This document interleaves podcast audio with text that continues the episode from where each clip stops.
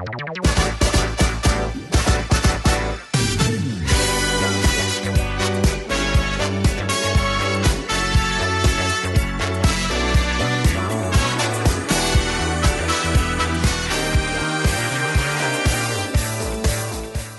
迎收听《喋喋不休》，休休休，我是椰子。我是年年，大家一起跳舞了吗？嗯 我还是接不上话，啊，我还我还要说这个，好好，就是以前我一直以为这个衣食无忧这个词儿啊，嗯。主要还是衡量一个人的财富状况的，嗯嗯，就是对吧？衣食无忧就是吃穿不愁对，这个意思，对吧？但我我这星期我有个新的理解，嗯。就是就算你有钱，嗯，你也有时候你也不一定做到衣食无忧。比如你是不知道你穿啥，还是不知道你吃啥，就是人类的最大的难题，也不知道应该吃啥 啊。这个时候我又这么难吗？感受到了母爱的伟大，母亲的伟大嗯啊，在我们家撑起了整片天空的我的老母亲嗯啊。因为最近那个我妈不在家嘛，嗯就是日常我的家庭是这样的，就是我和我爸都不下厨嗯啊，我就是一个无情的热饭机器。这个以前啊好像节目里大概也提过吧。我爸应该是完全不下厨，然嗯后一日三餐呢都是我妈在负责，嗯全权负责。嗯，然后最近他是吸血鬼，你们他这些吸血鬼，他是不在家，对嗯啊。然后那个变成你爸吸你，嗯嗯，不在家，然后这个做饭这事儿呢，主要还不是做饭，就是找找饭辙这事儿，就我妈就全权交给我了啊。然后当然我解决现在社会解决方式也很简便，嗯就点个外卖啥的就解决了嘛。嗯。你在管理你自己吃啥这件事儿，你只要纠结于说我今天想吃啥就行。因为我以前也经历过，就是他们俩一起出门儿，嗯然后我呢，我也是无非叫外卖，我极少数情况下自己稍微做点儿嗯简易的嗯，方便食品啊啊。但是我自己吃饭其实不太挑，或者说对你确实不咋太挑，随便吃点啥，包括那些就是那个传统意义上那些小姑娘爱吃的东西。你也能吃。对，比如说要个什么麻辣拌啥的呀，嗯要个什么这个粉儿、那个面啥的，嗯也都能当一顿饭吃、嗯啊。我一直是这个习惯，大不了我就再补充点别的零食嘛，容易点多。但是因为我要服务于我的父亲嘛，嗯我爸这个吧，他倒不是吃饭有多挑，嗯但是他比较习惯于吃我们的正餐，嗯就是简单来说东北菜，因为他还不太吃辣的嗯啊，就是现在这么广为流行的这个。呃，川菜他其实还不太爱吃。你知道现在嗯其实挺多饭店，你一打开这个外卖软件啊，要么就是什么烧烤，嗯要么就是串儿店，嗯它包括什么火锅、烤肉，它其实都一般。它嗯核心还是喜欢就是炒菜这一套传统的东西。嗯啊，所以我这个本身点选择这个餐厅这个局限性比较大。嗯再一个，你现在打开这些外卖软件，其实我们身处东北啊，这外卖软件里面这些菜，其实样式挺少的。对，啊同质化情况很严重。嗯，就是肉菜也就那几个肉菜，然后嗯素菜那几个素菜嗯，啊，然后做的好吃的也就那几个。以前呢，其实我家点餐还就是，如果比如说出外面吃饭，到饭店吃饭，还有一个迷思，其实我自己已经打破了，但我觉得他们还存在这个迷思，就是你也给我讲过，阿姨也有这种想法，就是你都在外面点菜了，做那个吃饭了，是不是？谁吃家常菜呀？对，应该点点家里不好做的、不会做的、做不了的，嗯点点这种，也不一定非得是大菜，有时候可能只是说原材料自己家不太会处理，然后吃点外面这种啊，所以就也有个矛盾，我也不能在家天天就点这种奇形怪状的菜。啊、嗯我我内心比较保守，我是想恢复到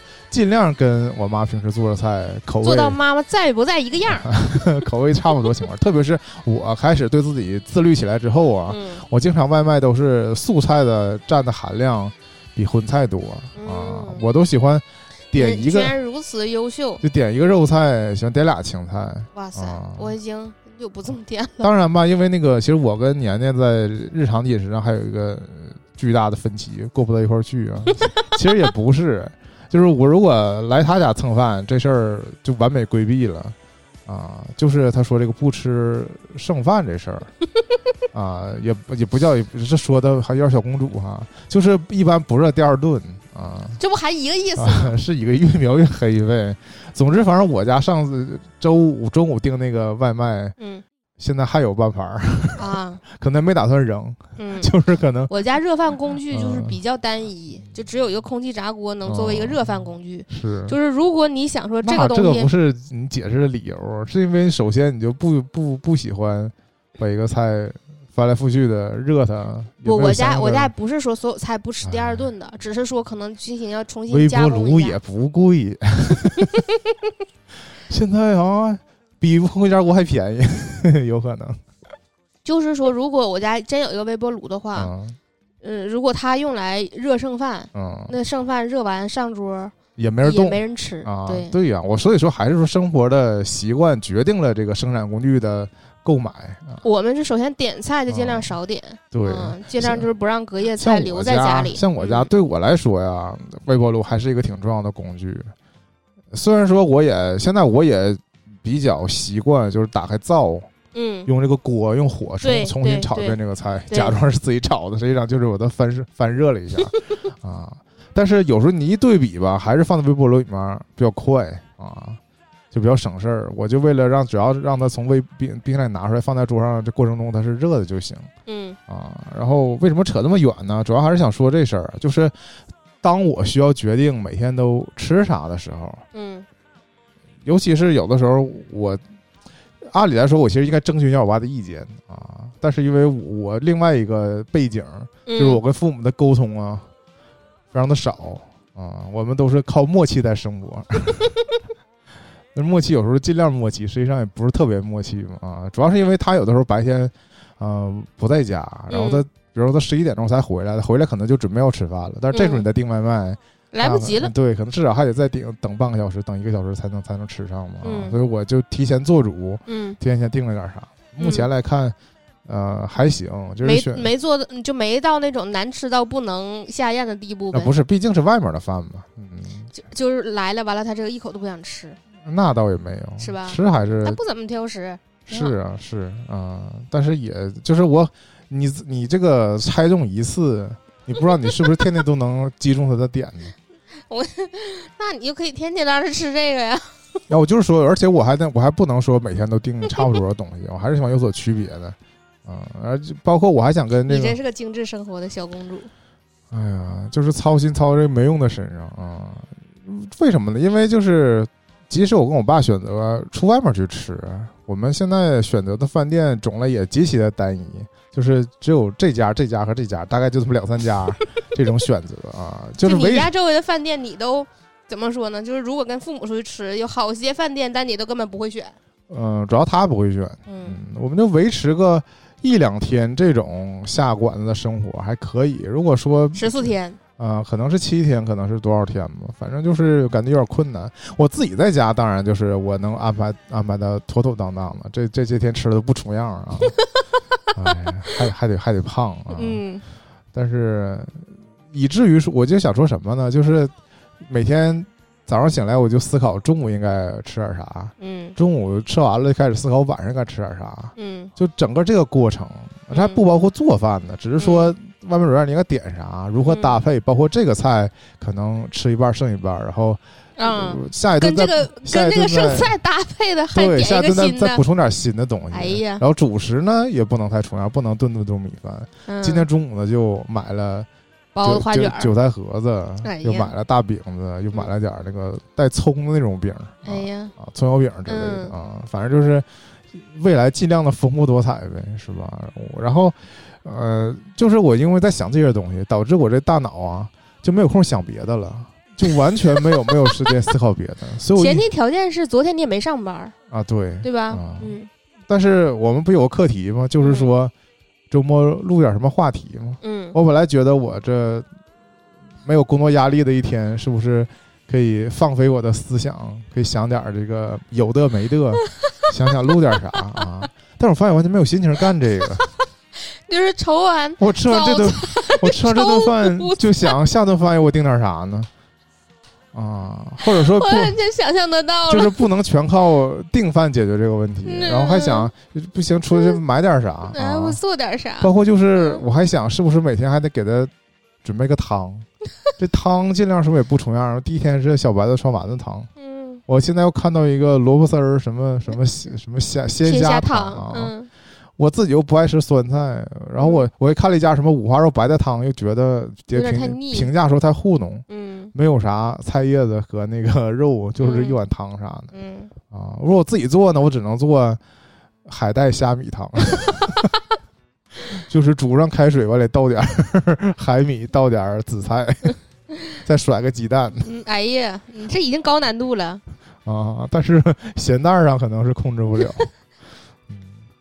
嗯，以前啊，偷懒的方式就是用那个方便面的那个料包，啊、再兑这些东西。嗯啊，椰子太可爱了。啊，反正就是，嗯我就意识到，就忙活这些柴米油盐啊，嗯，就足够牵扯精力了，是吧？啊心疼起妈妈来。就完全干不了别的事儿。嗯所以我就觉得，即使当然我我也不是说我们就富到什么程度，因为可能达到另外一个生活的阶级，你就找个阿姨天天来做，你就不用操心这个事儿了。对，啊，如果阿姨不在，你们就出去吃，唉大概就这样。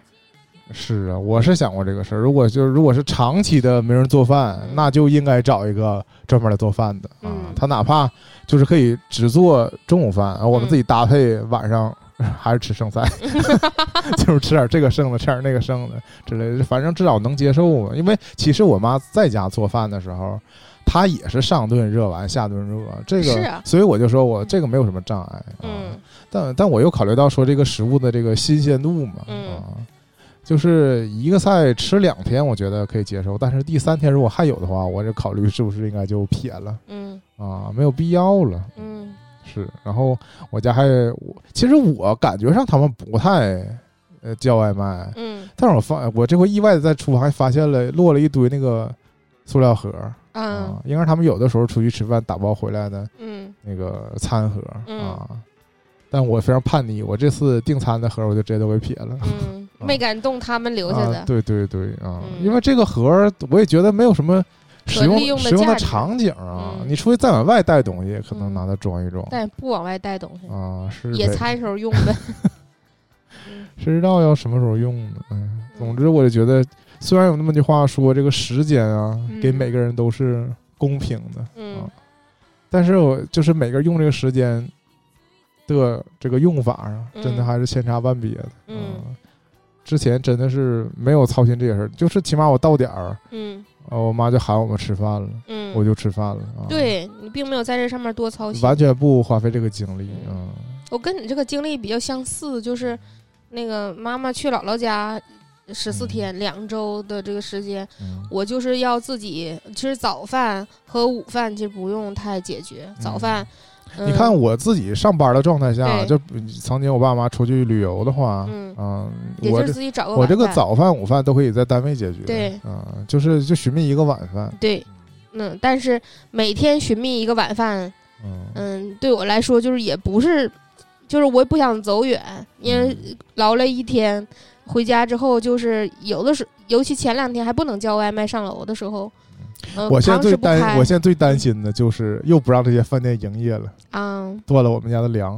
啊 其实我看冰箱里有什么茄子呀、洋葱啊、嗯土豆啊，放到烂呗，啥都有，反正。放到长芽。我妈临走之前跟我说了，反正啥都有，嗯但我估计你也不能做。嗯，那确实，你没有平时的培养，嗯我就算是个厨神，我也不能零基础开始啊。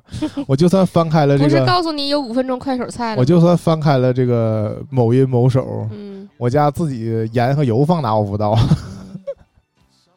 经常让你先切点葱花，切点姜备用，嗯找不着。嗯，我光有主要食材，找不着这些配料在哪。还大言不惭在这说呢，这不是嗯那个每一个小学生都会嗯都会啊三道拿手三道是拿手菜吗？是是是，必须得生个孩子了，嗯 是吧？那聊回今天的主题呗。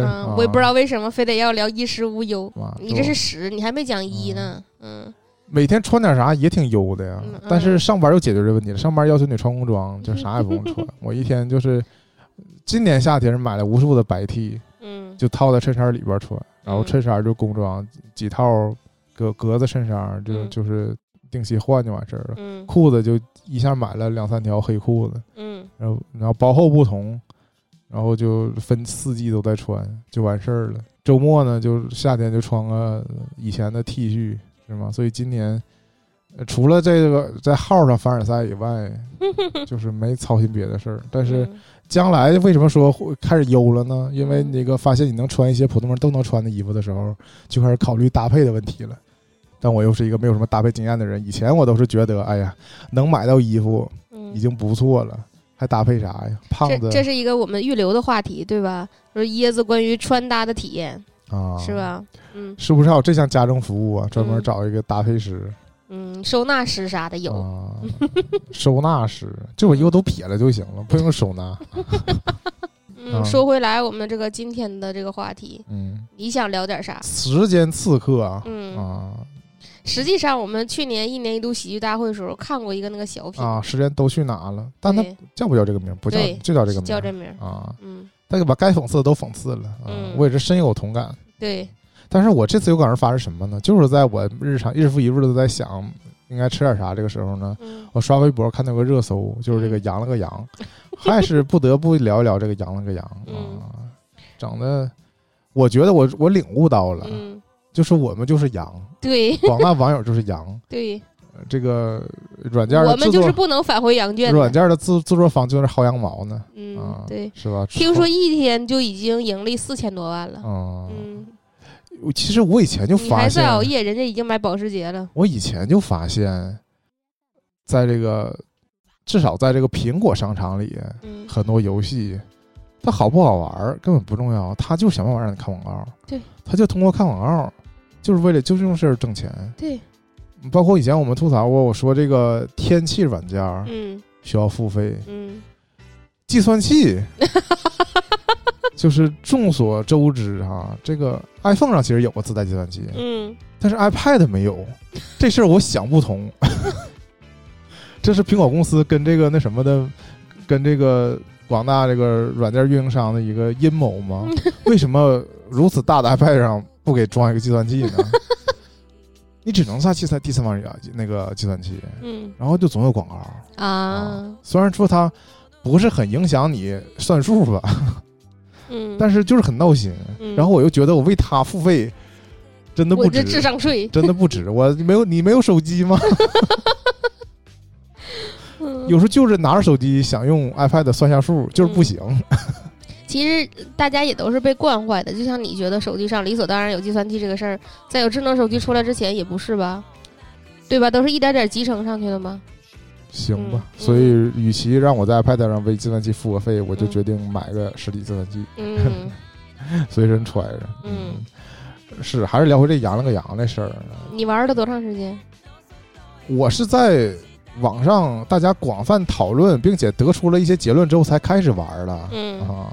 但我大概玩了两三个小时吧，嗯，你实际上你可以点开自己的头像，看自己玩了多少多少回啊。那应该比我口述的时间嗯长。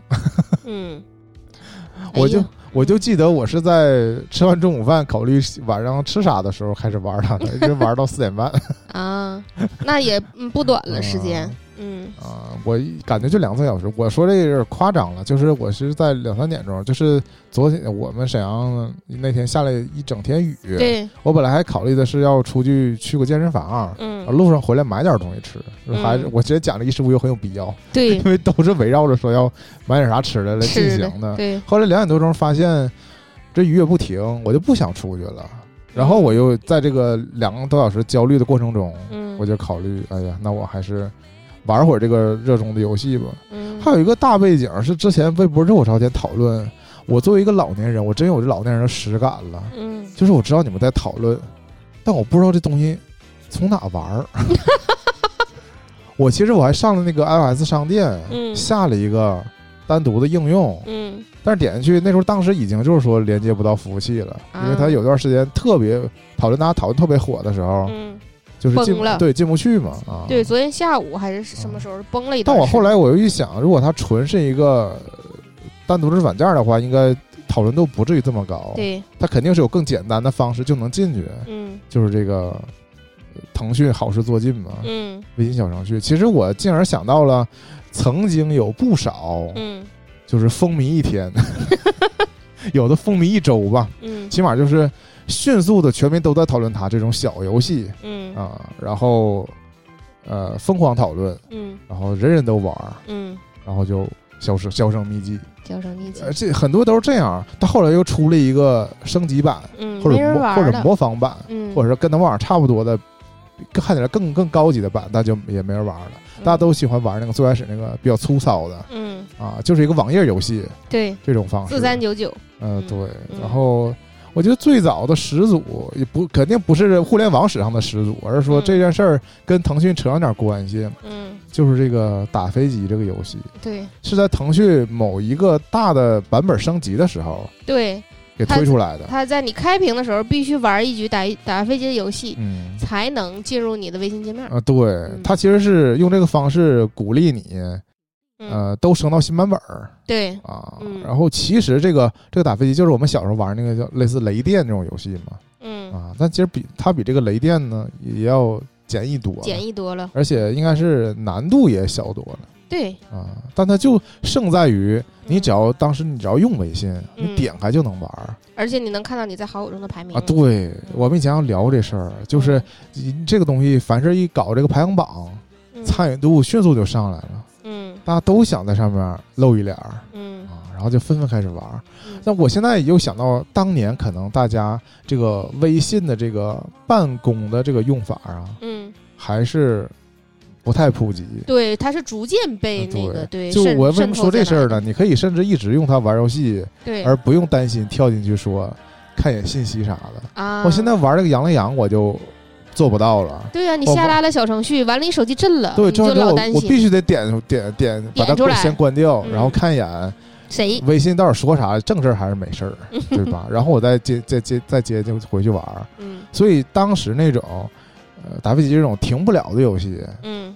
我现在恐怕就没法做到说你不顾微信在那儿嗡嗡嗡响，嗯。然后你还在那儿这局没死呢，就继续玩儿之嗯类的，非常战手啊。嗯。然后呃打飞机之后呢，就马上出了跳一跳，对跳一跳就有点稍微先进了。对跳一跳是彩色的，对，打飞机是黑白黑白的像像素的像墨水瓶那种感觉对。对对对对，跳一跳，我真是，其实我在这两个游戏当中，嗯，我更沉迷于跳一跳，因为因为跳一跳不是有实际的这个记录嘛？嗯就是因为真的有人跳了，当时好像是我认识人跳了三百多个对那个嗯。对，那个那个台阶，那个嗯。那个小方块儿，嗯三百多分儿吧，应该啊是，对对，因为你如果连跳到中心的话，它会加成，对它会二四八啊嗯这个嗯对几何级数的增长，对，嗯所以就是在你最开始你跳个十几步，嗯。可能就摔死了时候，嗯。你发现有人已经过百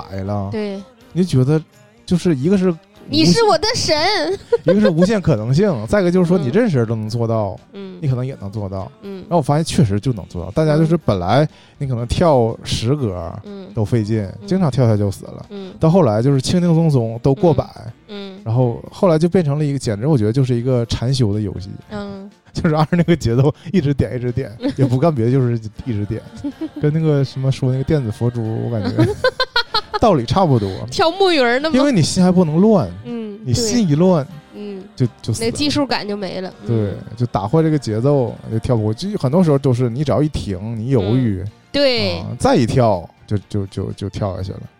啊，那具体当时游戏具体它就几种玩法，我已经想不起来了。啊，嗯只是隐隐约约留下这个印象了。嗯当时跳一跳，因为它每次你只有死的时候才弹出那个你好友的排行榜。嗯。啊，你就看到前面望尘莫及，或者你偶尔还能在当中排到过那得是重置，啊前几名。对他进行周的排行榜进行重置，嗯。嗯，这才不断的激励你把这个分数有可能制霸到别人的榜首。是的，嗯。然后因为刚才年年说这个，你如果连跳、嗯。有这个加成，嗯。二四六八，嗯，二四八啊，对啊，我就，十六，我就想到了另一个游戏嗯二零四八，二零四八，对，二的 n 次方，嗯，嗯。这个游戏应该是它当时是单独有一个客户端了。对，啊，它是一个，其实也是算是那种合成，嗯。呃，三消，其实差不多。嗯，在我理解上，它本质上是这种东西，这个是、嗯。其实是一个三消，嗯，但是那不三消不是用小图案三消，嗯。而是用数字嗯。三消嗯，啊。我以前玩过一个游戏，就叫 Three，那是三，那个就是一二三那种，它是就是。嗯，不是那个，就是加数呃加法的方、啊，方式，就是实际上这些年就是用数字叠加的方式做出来的这种，嗯，上手很简单的游戏，它的嗯变种非常多。嗯嗯嗯，有的时候就是这个基础玩法吸引人，对，嗯，所以就非常魔性。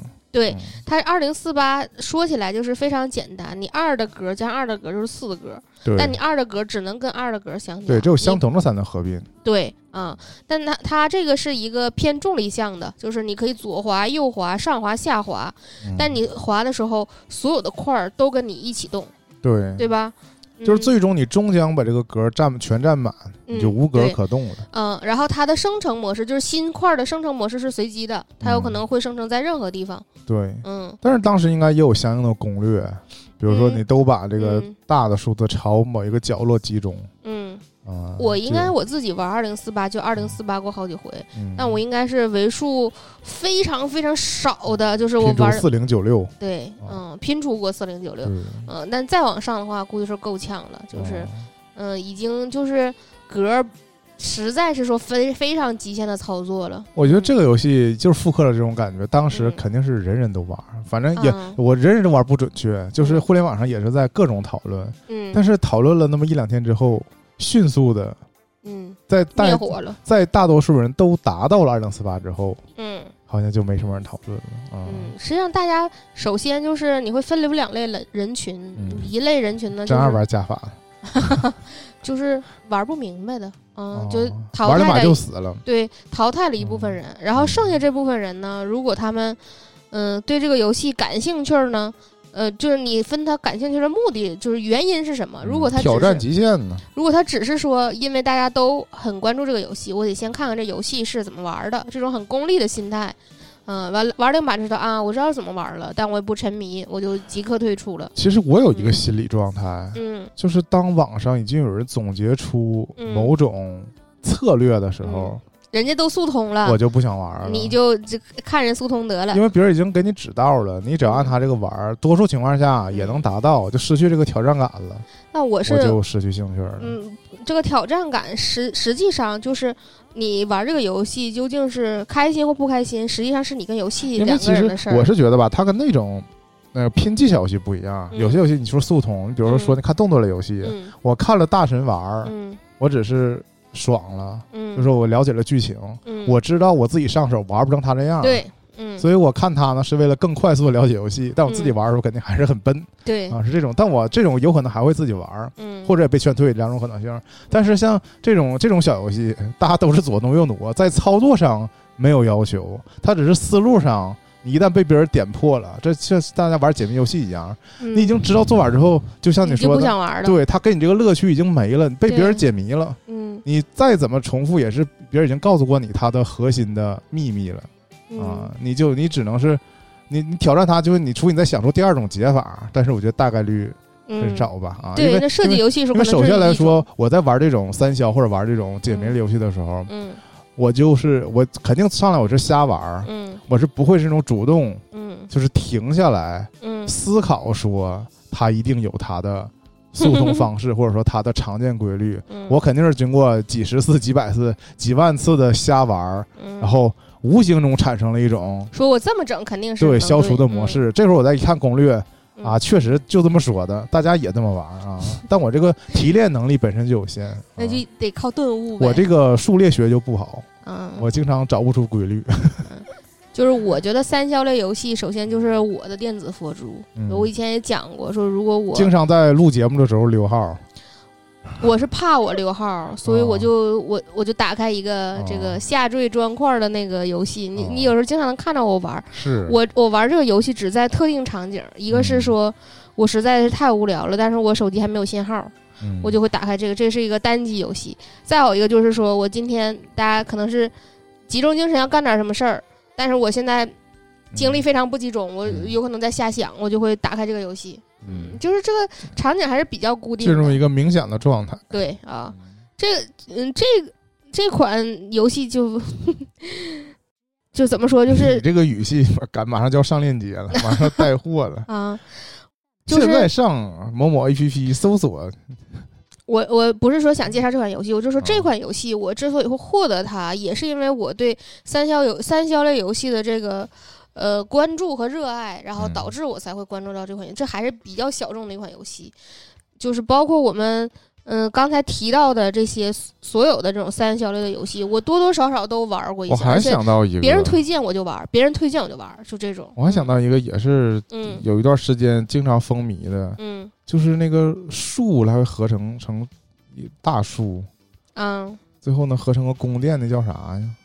我记得我我以前也提过，嗯还有那个最后合成一个塔什么的求合体。啊！对对对，嗯哎呦，这那个么三俗的名字，啊，那个啊早期 iPhone 我这个游戏你知道，就是我为了它不啊休时，我每次都要等我的同步回来，是，因为它已经下不到了，啊。嗯，都现在手机还有呢，嗯是一个对。猫咪嘛，嗯，嗯对对对，那嗯游戏非常有那种 斜脸印那种感觉，印印印，哦，这我说说不清那是哪儿的哪儿的风格，东南亚风格。嗯，也不是。还，是小草和小草合成个大草，大草大草合成一个小树，对，小树小树合成大树，大树嗯大树合成房子，房子房子合成大房子嗯，啊，然后房子最后合成个说就是通天塔。我想说就类似玛雅文明那种啊，对对对对对，就是那个猫咪，假如你把猫咪逼到死角，猫咪就会变成一个猫咪雕塑，嗯，然后猫咪雕塑和猫咪雕塑最后会合成一个大猫咪雕塑，是，那大猫咪雕塑会给你钱，嗯，其实这个 嗯。二零四八嗯，就是一个简易版的那个，我觉得。嗯嗯，呃是完全不同的操作逻辑，其实。嗯，啊但是我就是都是在有限的格子内。我接触到的。时候，因为最嗯。终就是你不可不能再挪了嘛，啊，对。你就是要把小的合成大的，对。把二二合成四，对。四四合成八，对，嗯实际上底层逻辑是完全一致的，只是说你这个合成逻辑是什么样的。我当时对二零四八就有这个意见，嗯。啊，当然这意见也不足不足，那你知道后来这个二零四八嗯。又出现了，其其实你知道这个作为数字它是最直白的，你可以换任何皮。那我其实我就是这么想的，我想我想说我的嗯意见就在于这儿，嗯。他把这个直基础模型直接给亮出来了，嗯让你直接玩这个底层逻辑，而不是把它化妆成一个嗯卡通游戏啊嗯。所以我要说的是什么呢？就是这个合成大西瓜这事儿啊，还是一样，对吧？他是扒拉来扒拉去吗？我有点记不清了。嗯、就是最开始是两个小小水果，啊，一扒拉那合成一个大水果，之后天上又掉了一个 又掉下来一个别的，嗯你还是把两个一样的合成一个稍微大一点的。啊嗯在我看来，这些跟那个如果它做成是天下掉掉数的话，嗯因为前已经有二零四八在前了，嗯，大家就首先抄袭，嗯。不会关心了，嗯或者说他只是挪的方式不太一样。那天上掉下来水果，你不该咵一下拿手给切了吗？那合成合成大西瓜这事儿，就是嗯，就是他其实也斩断水果。啊，它其实也是最终死法就是嗯，也是没地儿可搁了。嗯，这东西每次从天上掉下来一个，嗯然后你就把它们合成，水果也是越合越大。嗯呃，但是你再多小如果合成大水果的时候，就稍微能省出一部分空间嘛。嗯直到最后就是合无可合，嗯啊还还考还考就是考验你一个规划这些东西怎么放的一个能力，嗯就是左边、右边、上面、下边，有些小缝里、嗯啊，它是你可以选择落点，想起来了，对吧？啊，你看这游戏当时玩的都挺沉迷，都但是。对过一段时间都忘了是咋玩的了。嗯，对。那说到那个比较经典的三消游戏，国内肯定首推就是开心消消乐。嗯，反正这个消消乐就好有好几好几次个换皮，完了或者是改名之类的这个名字，就是究竟哪个是呃最畅销的？因为我不在这个领域里，虽然我是说我三消都玩儿，但我其实不玩开心消消乐，因为它、嗯我最开始知道就是广告太多，我就没玩儿。但我妈是它的忠实。用户，嗯，嗯就是能玩到好几千关，甚至就是我尝试，就怎么说，他也是因为换手机或者或是换别的啊，让我帮他找账号，嗯因为他记不住他自己账号是多然后少。接着继续的关卡呗。对其，实这个事儿我就在这个 Candy Crush 上对进行过，因为我也是我们也是玩 Candy Crush，啊、嗯就是不忍心看之前过了这么多关，嗯然后下次从零开始。哎，他是不是后来汉化了，叫什么糖果缤纷乐？好像叫，你说这个嗯还是一个像像是嗯国内，它开心肯消消乐呗，它肯定叫糖果啥玩意儿，缤纷。但是肯定不叫 缤，肯定不叫乐它一带这个乐儿。这个 Candy Crush 它绝对汉化了一版，但它后来又出了一个那个苏打，不叫汉化，它就是引进了一个，嗯不是，它引进了一个国服，啊，就没法同步以前那个账号的那个进度了，进度，嗯，只能从头开玩儿。那我都玩到三千多关了，嗯，我为什么我觉得它我比较珍哎，惜呢是三？千多，嗯，就因为它的个别关卡非常的难，嗯。非常容易把人卡住。嗯。你甚至就是卡了几天，突然有一天能过去了。嗯。然后你你一想到，如果你重新玩的话，嗯，你再经历这一关，你如果再卡这么长时间，那对。简直就崩溃了。对。所以就是嗯每次都想把它同步回来。嗯、是啊，所以所以嗯，我们就说到这个 Candy Crush，那好像是我唯一一个，就是也玩到了等更新的游戏。对啊，嗯。这相对来说还是比较长情的，跟其他的我说对。这种。呃，迅速起来又迅速没了的游戏嗯嗯，还是不太一样。嗯。当时也是网网友们也是都在等，就是它一更新，比如说更新二十关，嗯。大家都是迅速就玩到了更新新的更新的最后一关，嗯。然后就等它继续更新。嗯，但是说实话，我们几乎没为他付付过太多钱，几乎没喂它，好像不怎么需要付费。啊，嗯对，这就可以聊回这个羊了个羊了，对。啊，聊了一大圈儿。因为嗯。其实，在我们聊这个节目的时候，嗯。各种各路人士已经嗯充分分析过，他的盈利模式吗？啊，不是就是它嗯，为什么是个诈骗游戏？，对啊，就是它很大几率上并不存在一个解，对它实际上是解不开的。对，啊，不是你的能力不行，是它嗯从设计上根本没考虑说每一让你解开，每一局嗯，能过关。不是说靠你的聪明才智和你的努力就能解开，而是说你可能就是解不开它。其他的三消类游戏，或者说消那个那个连连看类的游戏，嗯，呃，我们都会觉得过不去是我的问题，嗯。因为有人能过去。对。但这个游戏你过不去，真的是他的问题。对，他这一关设计他就没考虑让你过，嗯。是这个问题。但是我觉得人类还真的是探索精神，真是令我感动。嗯。我自己也是，有的时候你前面大大半部分都消掉了，你感觉嗯。就剩那么一点点了，嗯。然后你就觉得嗯一定是我步骤错了，这事儿肯定存在一个解。嗯，这世上还有解不开的谜题吗？之类的。是不是？嗯，真相只有一个。嗯，嗯，就是他做，就是老师这题做错，这题出出错了，错了，嗯。对。但因为从嗯。从小没有当这个学霸的经历，嗯，从来没有勇气说出老师是题错了，而不是嗯。我错了。我想到之前网上一个热搜，嗯就是一个漏题的事件，啊，把题给抄错了，是。然后是解不出来，嗯。那发各路大神。对各种人啊，嗯。终于有人发现是题出错了。出错了，嗯。这里我要提到你刚才说这个必须有一个唯一的解这个事儿哈，嗯。就是我要提到一个非常非常古早的游戏，嗯。这个古早到所有的嗯微软装的这个系统里，嗯嗯，应该说从 XP 开始吧，或者可能在那之前也有，嗯，到现在那个到 Win 十可能就没有了的，就它出装的这个游戏当中带的一个叫做空档接龙的游戏，我不知道你玩过没？那个不是他在你他算出没有解的时候，他就会重新把牌洗一下对，啊，嗯这就给了我安全感。就我意识到他是想让你解开的，就是包括有一些那个不是，他不是重新把牌给你洗一下，就是如果一旦没有解，他告诉你这局死了。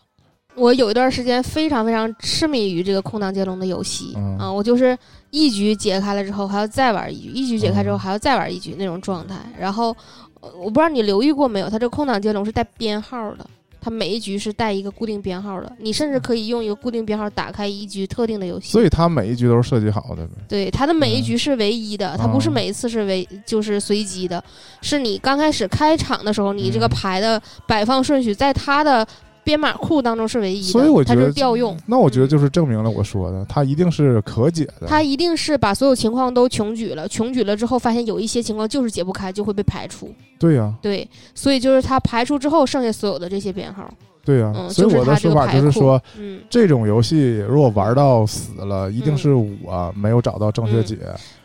但你知道我为什么会提起这个游戏呢？这个嗯游戏它和《羊了个羊》这个游戏在玩法上的死法是非常相似的。我不知道你能不能理解我这个说法，就就是挪无可挪了。对，就是这个嗯挪无可挪、闪闪转腾挪当中，你突然被憋死了，就这种嗯状态啊、嗯就是我，我就是回忆起，突然玩羊了羊的时候，就突然回忆起来我原来玩空档接龙时候的状态。就是为什么说玩完了一局之后还要再开一局，无论是死了还是活了，你总是觉得说你是这个游戏的掌控者，你通过你这种闪转腾挪的方式，你最终把这个游戏给解开了。包括杨乐阳一直驱使我在不断的尝试中，是你觉得你自己能使它解开你跟我说这是一回事儿。同一件事儿的两个面向吗？，对，嗯就是首先他摆出来这一局，嗯，前提是他有解，对，然后在过程当中我没解开，那一定是我是我的问题。我对。我寻嗯。我寻找这个方式不对，嗯。我那我如果重开，我就嗯。会会解会解会解开。嗯，啊。但现在杨了杨的问题就是他根本没让他没有筛选过对啊，对。他很多真随机就是这样，真随机嗯。经常会随出解不了无解，对啊，对。真的随机就真的会随出无解或者说。其实它那个第一关，我不知道你发现没有，第一关你根本不用看图，嗯，现在用了，因为它原来只有三种，嗯，所以你你三种最大就是九个嘛，你肯定要都都可以消掉，现在变成四个了，啊就是原来是你会出现四四四四啊二二二那种，就是你挨个。点就能过关，根本不用考虑你点的是啥。嗯嗯，那现在增加了一些品类，嗯。我发现它这个版本也迭代了，那我觉得未来可能会嗯，保证它这个第二关嗯。都是可解的。嗯。那就失去这个，但是我就相信那时候已经没有人玩了。嗯，啊，因为这游戏就是因为它的我们节目上线的时候，应该就嗯已经很少有人再提它了。啊，嗯。这游戏让我想到了是更早以前我们在 PC 上玩的个游戏，就是那嗯。种连连看，就拿麻将牌摆的。嗯。因为小的时候我会下那种麻将类的游戏，但我嗯小时候不会玩麻将。嗯，但这种游戏呢，有一个模式就是真正的打麻将，嗯。但有个模式就是把它摆出来，嗯，然后就配对儿，嗯。就跟这个其实模式很像。我觉得这个也是来源于那种，就是你压在底下的牌，你就不能把它抽走，把它抽走，你只能在表把拿表面的牌跟表面的牌互相配对儿，对，然后拿走。嗯但是那个我也是，就是我从小被大家被教育的就是说，这种游戏它一旦出现，它就它就肯定会有一个全消掉的一个情况嗯啊，没消掉就是我消错了。对吧？嗯你甚至可以无限毁析，毁毁到最头，从头来，因为它最开始的选择是几乎是无限的，你很多种办法，嗯说越到后边，你可能走错一步嗯就彻底解不开了。嗯但是你这个羊了羊，我玩到后来最后的时候嗯，就没有策略可言了。对我因为我已经知道他可能这局就不能解，对，但我就是表面上已经没有步了，就是我正死路一条，对我争取的就是说这局能不能消的更更远，剩剩的更少点儿，对对。然后，因为我觉得他既然不是设计成，嗯、巧妙的过关，嗯那我就是能消多少消多少啊。但有的时候只消了很少一部分就死了，我觉得那太可惜了，因为它毕竟给了你七个空格呢嗯啊。以前玩那游戏哪有这种缓的余地呀、嗯，就是你必须在屏幕上就找到两个 消在一起的。我昨儿打个羊了羊，我没看规则，我以为就是两个两个对消呢，啊所以我就两个点两个点两个点。然后马上死了，不是也过，因为第一关你怎么点都能过关嘛。后来我才发现，那根本不用，原来是三消。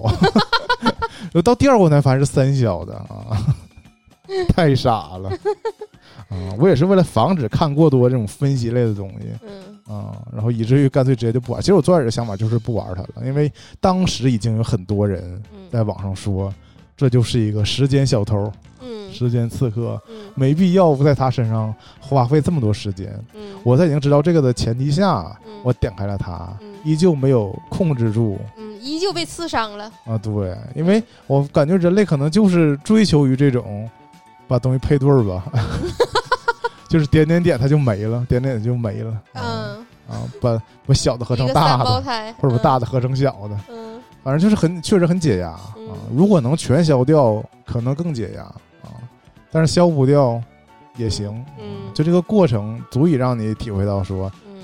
你寻找这个不同。嗯把它消掉我我倒是真的没有那个点开看，说他们去分析说这个游戏究竟有多怎么说，嗯，无良吧，啊，就它本本身就不具有这可解性。但是我看了一一点段子，说那个他不是每天零点钟重置吗？嗯，嗯说嗯、我们让我们来看一看哪个省的科技含量最高，因为那个时候已经开始出现嗯、外挂了嘛，啊那种挂儿，你就是如果不用挂儿，你是很难靠自己的这个随机性去把它解开的。嗯那就是哪个省过关的人越多，对呀、他们的对科技越多呗。对，这也是我觉得无聊的一点，嗯就是什么呢？造成了一些地域的斗争。这种小游戏啊也产生外挂。嗯，哈哈，其实就是改代码，嗯，然后我觉得非常有意思的一个是你本身的身份是一只羊，对吗？嗯，你死了的时候，我非常疑惑，这游戏整个的玩法跟羊有什么关系？就是它只是一个设定而已，但你没有有注意到，就是如果你失败了的话，你会变成一个肉串儿，根本没看着，没看着是吗？啊就是很邪恶，你就变成个肉串儿。你知道那个，我点开这个好友排行的时候，就是你你你能看到你的好友就是究竟谁过了关，然后我的好友里头一个过关都没有。那还是你玩的深入啊！然后他会他会就是展开一个叫什么什么地图，啊那上面就躺着的都是肉串。啊这是羊的大逃杀，原来是 不是，就是如果你玩的次数特别多的话，你那个肉串儿就会变成一架子肉串儿。如果你只玩两次的话，你就是一串肉串儿这样。啊！就如果你这个玩好几天的话，就是一你这个设计真是费心了。嗯，对，就是他还挺在这个方面还用了一点小心思，我逐还觉得挺 逗渐它的恶。趣味。嗯他就是说你们都当成羊了，那我更确信了。嗯，他把羊毛薅走了，然后给你们的烤羊肉串儿。哎，太可恶了！而且我真的是知道，今天重新打开它，才发现这游戏是有音效的。我前两天玩它都静音的，这游戏还在不断的发展。不是是他，他一直有，他一直有，哦你只是嗯、呃那天可能没开我、啊我看了我设置的都是开着，默认都是开着的。啊。但昨天就完全没声，我那你可能是进的太晚了，因为我在你之前进，我玩它不影响我干别的。我 今天发现非常影响。我一进的时候非常的聒噪，然后我就哦立马把音乐关了，但我音效留着。是啊，因但是为我我开着音效的话，我就一直沉迷。哦，但是我如果开着音乐的话，我玩一会儿就不想玩了。啊，我记得我以前说过，无论玩啥游戏，我第第一个进去就是把音乐先给它关了。我都是静音玩各种游戏嗯啊。是的，但这种比较典型，其实我想说说其他风靡一时的这种嗯。游戏，就是那个吃鸡。嗯，我因为我已经忘了吃鸡在手机端上这个手游究竟叫啥，和平经营现在对不？因为它嗯。肯定不是还有全军出击，啊，嗯因为它还有别的，因为它这种上了手机的、过了审的，嗯。都不是最早在 PC 端玩那嗯，个。最开始在蓝洞，对，嗯，是 PC 端叫《绝地求生嗯》对呀，PUBG，是。嗯然后我我我要提到这个手游为什么要来回来聊一聊呢？嗯就是它当时甚至成为了一个社交手段，啊，在它最火的那个那一年里吧，嗯嗯，对？吧？因为大家在 PC 端玩的时候，其实不是特别容易聚到一起，嗯。甚至你可能专门得去网吧对，才能组个队儿在一起玩，或者说真的是好就是朋友，你会要求说每寝室什么每个人所在的这个环境，你得得匹配得上。你如果网速特别烂，贼卡，那队友带不动你，你还拖累队友。但是这个手机端出了之后，我真发现，我在这工作环境就发现，大家经常开一局，对，嗯。而且就是下午的时候，嗯。而且这游戏有个特点，就跟别的游戏不一样啊。嗯。我觉得玩那种王者什么的都可能不是绝对需要这种，嗯。就是需要及时的对话。啊，啊，需要线上的沟通。那 你是没玩过什么 CES 啥？那也对，那因为都不具备手机条啊，件。对啊，嗯。就是我就说在办公室里下午的时候，有时候那阵儿还下午没什么活儿，没什么事儿，嗯。突然间他就说什么那边那边嗯，什么之类，就开始就指挥上，因为什么对两个人不在一个，三零方向，关键两个人人不在一个空间。嗯 他在这个办公室，那个人可能甚至不在这个楼里，他俩人因为必须得通过语音来沟通，嗯他就带上了 打字儿实在来不及，对，对吧？那就死了。所以突然间就会说说一些战术战术上的嗯要求，嗯我就惊了啊！因为当时我我是一个这种游戏的白痴，啊，我看不着人当时年年还强行说想带带我，我全程躺进圈儿。温迪，你知道我为什么放弃这个游戏了吗？嗯嗯，因为手机性能不行，玩儿就热。啊嗯，我严重怀疑，我其实电脑上我也看不着人儿，我就是个盲人，我在游戏里就是个盲人，就咋死我都不知道。我我特别逗，那个我小弟爱玩这游戏，哦然后他知道就是我们都共共有就怎么说好友上线的话，他会提醒嘛。完、他嗯发现我玩了之后，那个他有的时候就会跟我一起玩嘛。我嗯不知道他就是是有挂没挂，反正他他用电脑玩的是手机端，嗯，就是用那种像镜像软件似的那种。但这种嗯我是觉得，就是会玩或者是从小就玩 CS 那种，嗯他们真的是很热衷、很沉迷玩这类游戏，嗯而且确实很上手嗯啊。嗯就我完全不是这领域的嗯啊，啊。相对来说，我可能更适合玩那种嗯王者类的游戏，啊，MOBA，就是起码你是俯视这个地图。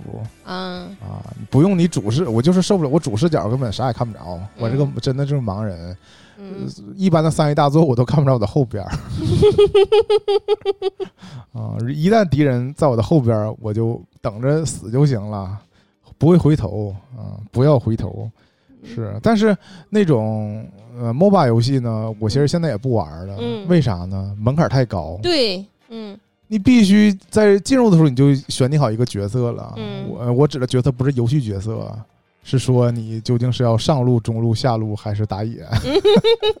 我纷纷不知道那都是干啥的。嗯我们的目的不就是把塔给打了吗？嗯啊，你说的没错，啊嗯，都可以推荐给你个 B 站账号，但是我经常听着他的号，我就能睡着。就是我小的时候，我以为这游戏就就是你打，你带着别人打呗。啊，谁爱玩谁玩呗。嗯，但是因为他可能也是因为他职业化的这个联赛那么多，嗯，导致现在普通玩家玩的时候，嗯，大家也非常专注于自己的分工，就是对。不是说想干啥就干啥。对，包括你选这些英雄都是有目的的，这英雄就是干这个用的，嗯。但我不知道嗯。啊，我这这方面我可能彻底脱离了这个年轻人的群体。嗯，啊，无论是没事，你就英雄联盟还是王者荣耀，打电脑就完事儿了，你管路人啊。是有什么用啊？就就你就是你带四个电脑打五个电脑就完事儿了，是吧？享受一个太傻了吗？有你把这个游戏这个英雄的技能用明白，这就很不错了。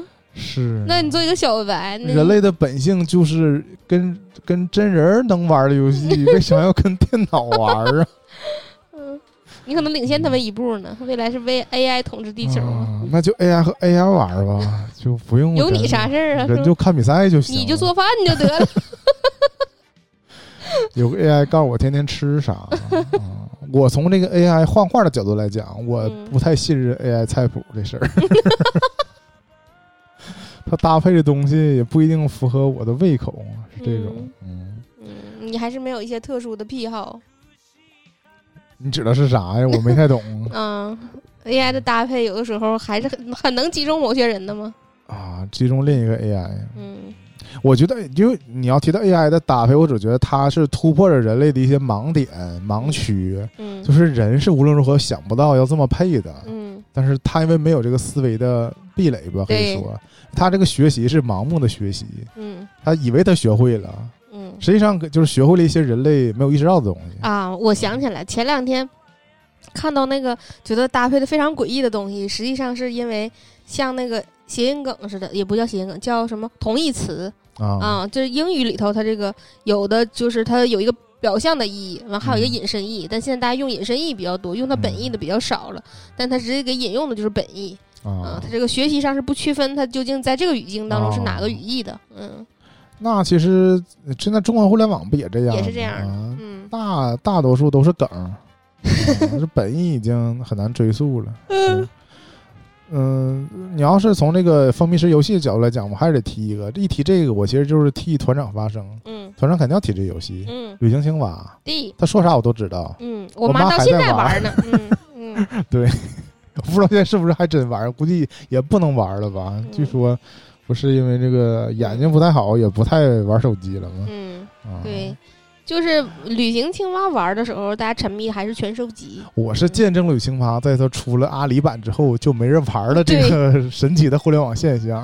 嗯，确实是。你说明明出了一个，你把它你把它看作是一个 DLC 对吧？嗯或者是看成一个能收集中国图片的一个加成，嗯，但是突然间就感觉没人玩了。失去那个乐趣了。嗯对。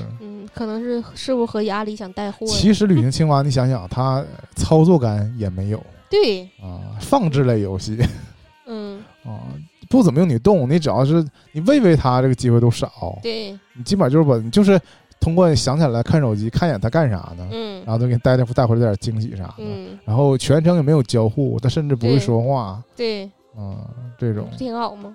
嗯，养在宠物，对养在这个手机里的。但两栖动物，但随着微信越占越大，你也嗯忍痛把它删掉 删掉手机里一切的应用，给微信腾地儿。我现在确实是这样，我这个能用微信小程序办的事儿啊啊，都不下单独的啊 APP，对，就别下了。嗯是，微信又赢了，嗯，赢麻赢了，麻了。嗯是的，差不多是吧？嗯在微在那个游戏占用时间这一趴，应该嗯差不多了。嗯啊，主这期主要还是说的一些手机上的小游戏啊，嗯因为确实你像现在流行一个网络词语叫电子阳痿嘛。嗯我们现在这种有游戏有游戏机的这种主机玩家，也真没腾出时间来玩什么。我要硬起来了。嗯，嗯斯巴达总要玩起来了对，一个是斯巴达总，再一个就是我可能打算打开只狼了。啊！嗯我有这个计划，就是我 Switch 上我要呃打斯巴达纵，嗯，嗯那个 PS 上我要打只狼了，会给大家更新进度的。加油吧，嗯嗯啊、我想说这个就是为什么主机游戏不是太占用我时间呢？嗯因为我已经意识到，你只要用主机玩游戏，它就很占时间，嗯所以我必须提前呢嗯，就准备好一块时间，对呀，用来玩游戏。嗯这段时间就最好啥也别打断我对，啊！但是有时候反向是因为恰恰没有这段时间，嗯我就干脆连开机都不开。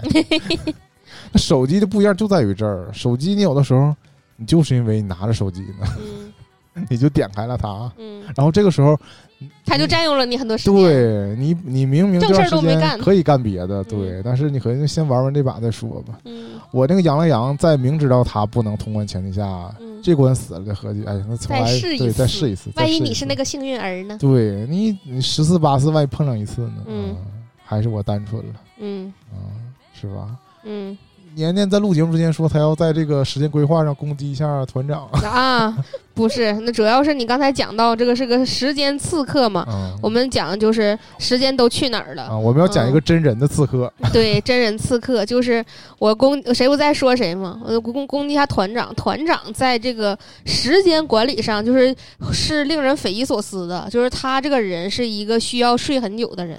我嗯就是我现在的嗯理解方式，啊，我不是阴阳他啊，啊我觉得在人类这个群体当中，嗯确实存在着一部分，但我说不好比例，嗯。他这个脑内这个构造啊，嗯。就没给这个时间预留出一个运算的模块 我说不阴阳，就他说的非常狠，是不是？嗯，不，就是你可以这么说是这么他，认为的。你这么说他，但是他自己本人呢，啊 在那个整个这个呃人人体构造这个群像划分当中呢，他哦把自己划分成那个需要多睡觉的人。啊嗯，就是他把自己那种就是就是需要长睡眠才能休息的比较充分的人啊啊，他把自己划分成那一类人。就假设说每个人可能都需要八小时睡眠，一天二十四小时有三分之一时间睡觉，他可能需要十二小时他。是个宝宝嗯，他就十二小时睡觉才足以满足他这个休息啊啊。但是，但是这个但是转折来了啊，他本人是个狂熬夜的人，就实际的睡眠时间也没有那么长。他就是总觉得自己很疲惫、很累，他需要长时间的睡觉，但是他自己又并没有把这个时间给留足。嗯是恶性循环嘛，嗯，并没有早睡。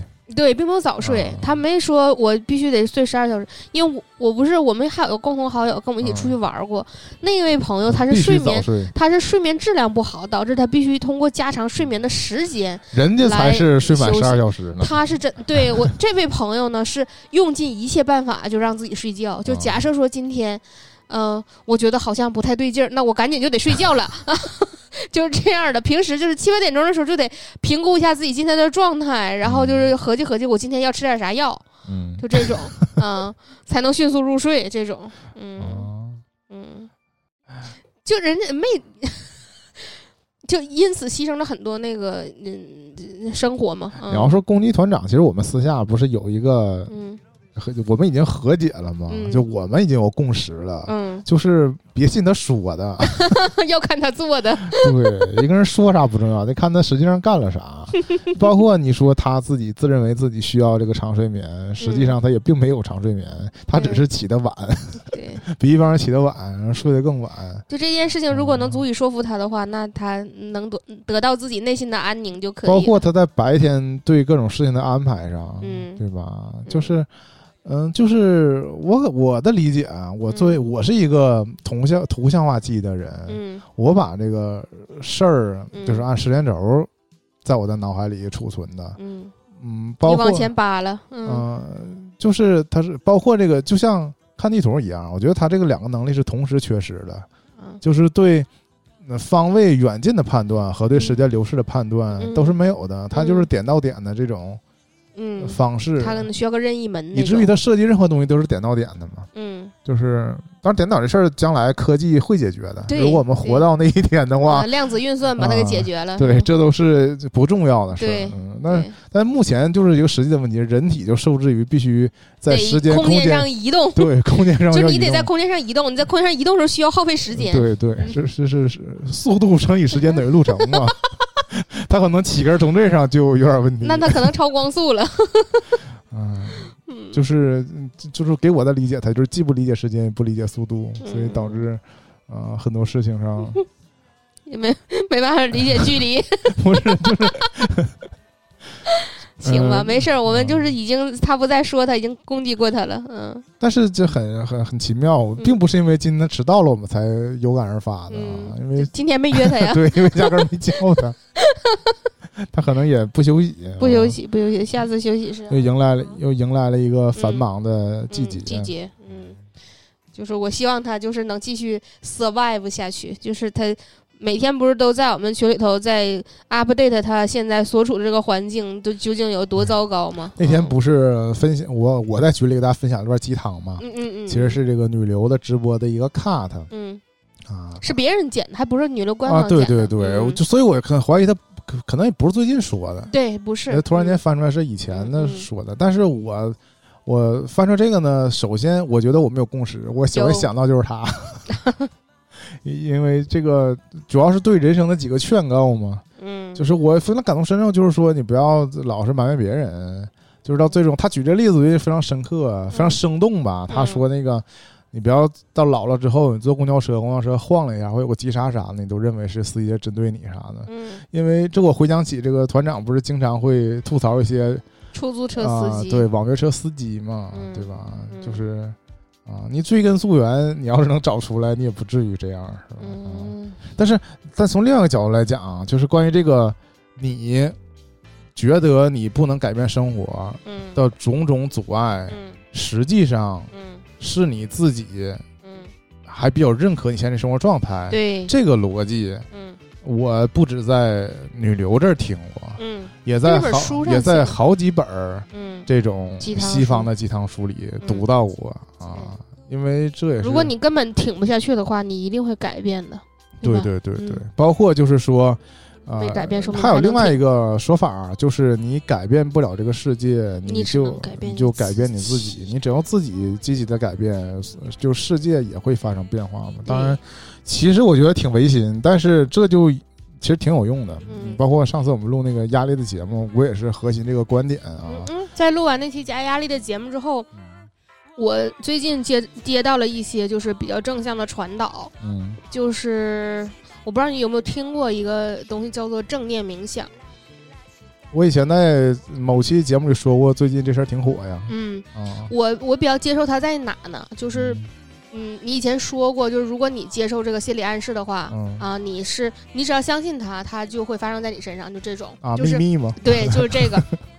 我为什么会就是会提起来这个事儿，是因为我哦只看了，就我不是说看了它全套东西，我看了一个，啊我我感受到它对我的改变是这样，就是我如果在一个焦虑的状态下，我听了哦这一个，它是一个英文的，一个哦带着一点音乐的，我就是有的时候中午睡午觉的时候会听这个嘛，啊让我迅速能入睡啊。啊！我听着它，我听完了之后，我会觉得我的心心情会逐渐的归平静，然后嗯好多我原来觉得很烦躁的时候的这种状态就会得到释一个释放，属于是一个就是心灵马杀鸡。是的，嗯、是的，冥想有用啊嗯，。我并其实并没有真的就进入到任何冥想状态，哦嗯，但是我就接受说这个东西它对我带来的这个马杀鸡的效果，嗯，哦我嗯还没有到就依赖它的程度，但我哦现在就觉得说，如果我能。呃，在自己状态非常不好的时候受一下这个马杀鸡的话，我也愿意啊、哦愿意接受。那我就要讲，我要给大家推荐一本书啊。其实我没看完哈，嗯那个在这个我这个酒店隔离的期间啊，嗯我就带了本书去，嗯这书叫《十分钟冥想》。嗯哈哈，确实就是因为有这个热门的风向，所以我就买来读一读嘛啊。嗯当然这个这个腰封上也写了嘛，就什么比尔盖茨啊，嗯什么谁谁谁啊，都在用这种嗯方式嘛。因为我就我已经意识感受到了这个冥想这个这股风终于吹到中国来了，啊、就很多软件什么在做灵，修什么的，对对，嗯而且关主要是我想说什么呢？这个书比较打动我的一点，舒服的一点就是说，他要把这个冥想这件事儿跟这个任何的宗教什么的呀要区分开。脱离开，嗯对，，虽然说它来自于佛教、嗯啊这种，但是我们现在现代人干这个事儿呢，也不一定依托于就跟中药有什么关联。嗯。但是说这本书一共分三个部分，嗯。第一个部分是序言，嗯。我整个七天啊，嗯。八天，嗯。我就我序言看完了，没没看到正文，嗯。具体方法没看呢。嗯，但是前面我为什么看前面这么费劲呢？主要是前面讲了他以前曾经一段时间，他确实是苦修去当和尚去了，嗯。到这个亚洲各个地方去当僧人去了，嗯后来又还俗了。就是很多西方的书畅销书，你就发现，一个是确实可能比较水，因为我们可能现在是读公众号的年代吧，嗯，对吧？就是很老喜欢讲干的，对，嗯就是迅速想知道一二三。嗯不想知道来龙去脉。但是书这个东西，他肯定是从头开始讲，嗯。而且很多这种书都是体验类的，他就讲他怎么过的，就讲最开始生活有多糟，嗯。后来终于干了这事儿，嗯，然后最后生活怎么改变了，嗯。然后他又把这事儿交给了他的朋友，嗯。后来有各种大 V 出来验证。嗯。啊。因为我上次我说一个就什么零浪费生活，嗯。也是这个逻辑，最开始讲自己生活有多惨。嗯。然后又负债，又房贷，又满屋垃圾，又各种乱，中年危机。嗯，后来通过干这个，他就嗯。成功了，又到各地演讲，推广给好朋友们。后来有大 V 站台，嗯反正我觉得是欧美畅销书都这个逻辑。你要能整出一套来，你也可以出。嗯，我感觉你离这个只一步之遥了，但我现在缺乏一个啊、就是其实国内缺乏一个业务，国内现在也干这个事儿，就是你那些人也是，你得你也能把自己故事编出来嘛，嗯就是然后就跟我讲。包括我看那个以前那个子弹笔记特别火的时候，嗯。教他怎么写这笔记，作者也一样。我最开始怎么糟，后来我就发现这种记笔记的方式改变了我的生活。也现你就差一个这个东西，你就可以从你减肥之前开始讲，之前你怎么糟，哦。嗯，之后你就开始减肥，对。再之后，嗯。是，那有的是啊，对吧？这种啊，嗯。可以，嗯都可以。总之就是并没有学学会怎么冥想。那这本书后来我本来是想当成一个助眠读物的，嗯后来发现还是视频更好助眠，嗯 随便看点啥。嗯行吧，那这期零零碎碎又聊这么多。嗯，其实你每听一期节目啊，你就度过了一小时的时间。对啊 行，陪伴，你可以一边玩羊了个羊，一边听我们节目，没事儿。是，嗯，这期节目播完还有下一期，我们一共有那么多期节目了，可不咋的。嗯，我们够听一段时间的。下期节目再见吧，拜拜。拜拜。